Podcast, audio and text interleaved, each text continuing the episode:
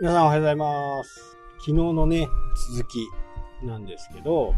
まあ、そのね、えー、担当したマンションがね、完売して、で、完売するとね、やることなくなるんですよ。本来だとね、青田売りと言って、図面で売るんですよね。モデルルームみたいなもの。モデルルームを作って、そこで、あとはね、図面で売る形がね、分譲マンション。まあ、全盛期と言っていい頃でしょうかね。なので、えー完売しちゃうとね、やることがなくなるんですよ。大体、まあ、規模にもよりますけど、一般的に13階、12階、11階建てだと、1ヶ月にワンフロア上がると思ってもらうといいかなと。なので、15階建てだと15ヶ月。10階建てだと10ヶ月ですかね。RC の場合はね。鉄筋コンクリート像ですね。SRC だともうちょっと早いのかな。鉄骨が入ってるんですね。鉄骨鉄筋コンクリートっていうんですね。で、そこはね、確か10階か11階建てだったんでね、11ヶ月で、えーまあいろいろありますけどね、その現場とのね、ゼネコンとの月例とか、週にやるものとかね、今日は躯体上がりますとか、ここからここそうですとか、で実際にこう図面ではね書いてあるけどえ軽微な設計変更とかねその場その場でこうような形になってね。それはねでも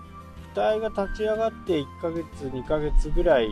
するとね、えーこの中のことに入っていくんで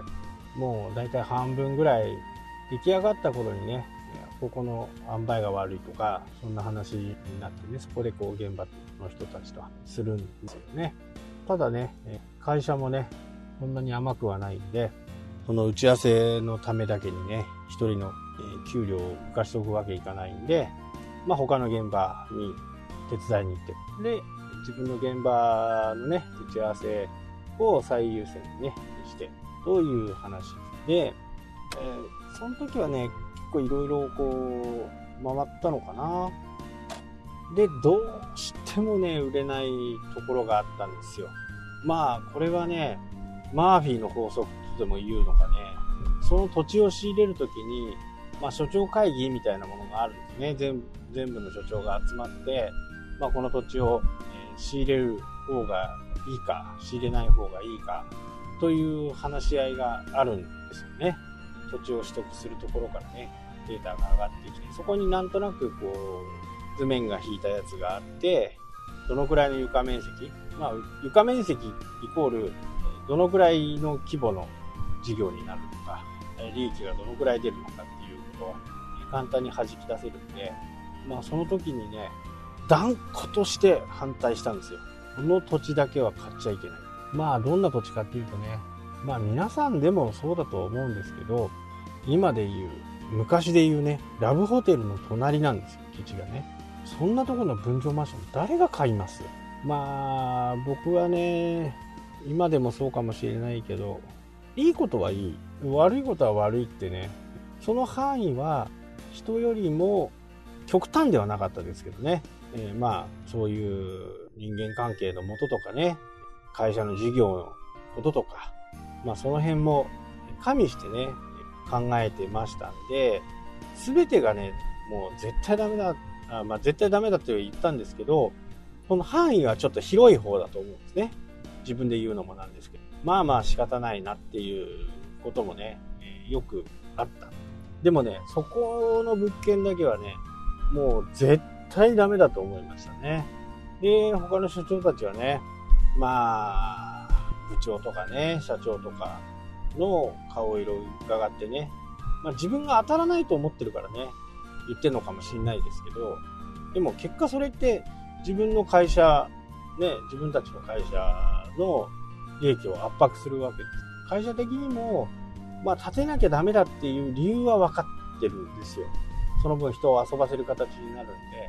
立てなきゃダメだっていうのは分かるんだけどただね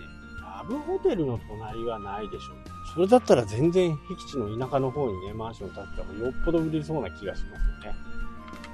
でずっと反対してたんですよ。まあ結局ね、えー僕の反対なんてまあ米粒みたいなもんですからまあ購入をした。で立ち上が立ち上がる頃かな事業計画を横目で見てねやってるなっていうね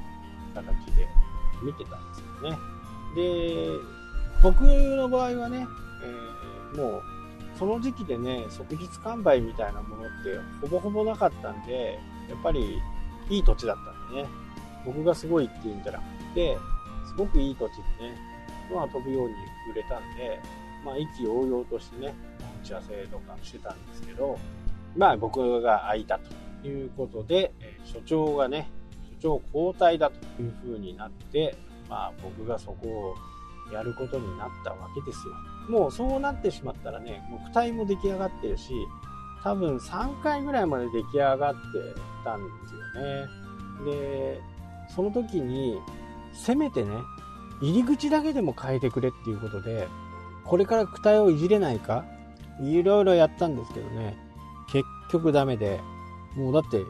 ラブホテル入るのか、分譲マンション入るのかっていうぐらいね、同じようなところから入っていくんですよ。そんなところ売れるわけないじゃないですか。で、え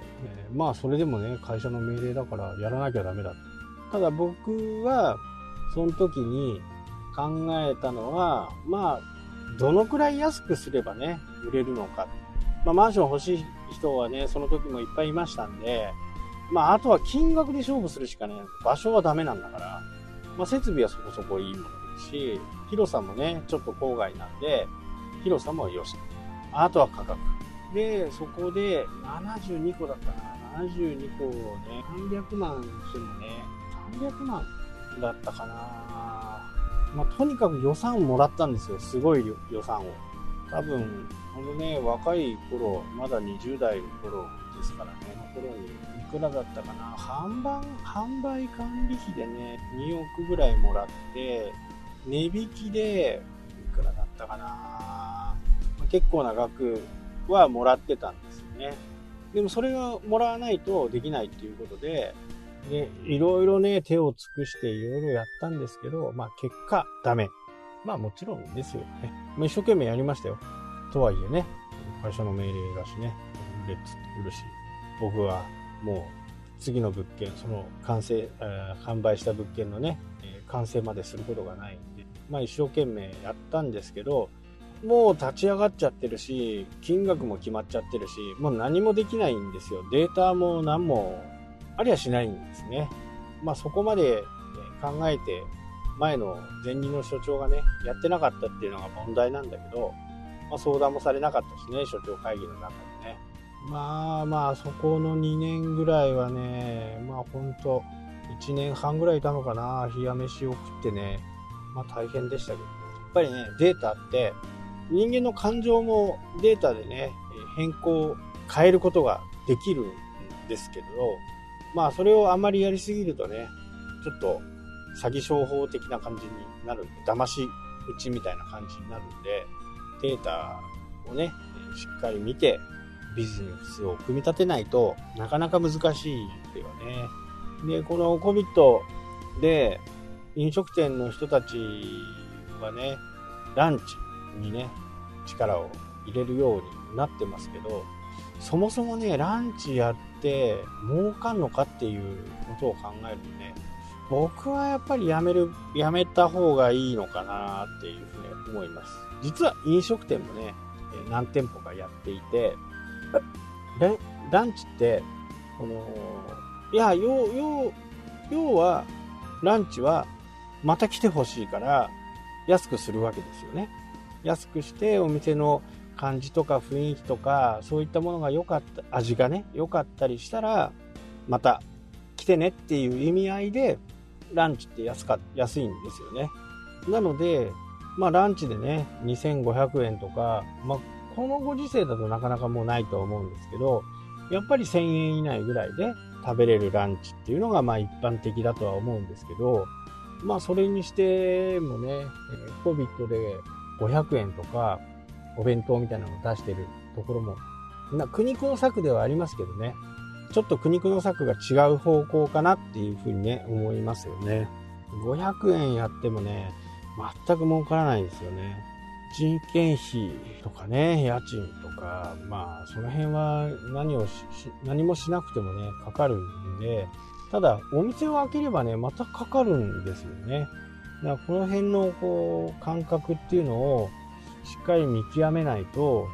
今後ね、戦い方を間違えると、本当に、えー、大変なことになっていくのかな。現に、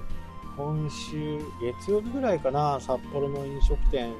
人がね、えー、自ら命を絶ったっていうのがまたニュースになったりしてますけど、まあ、今後増えるんじゃないかなと思いますしね。やっぱり、何もしなくても3ヶ月、少なくて3ヶ月、6ヶ月はね、えー、社員がいれば社員の分とか、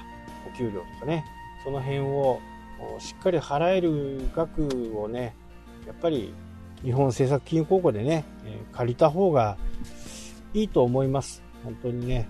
まあ、ただ借りれない人も中にはいるんでしょうけど、まあ、しっかりその辺をね、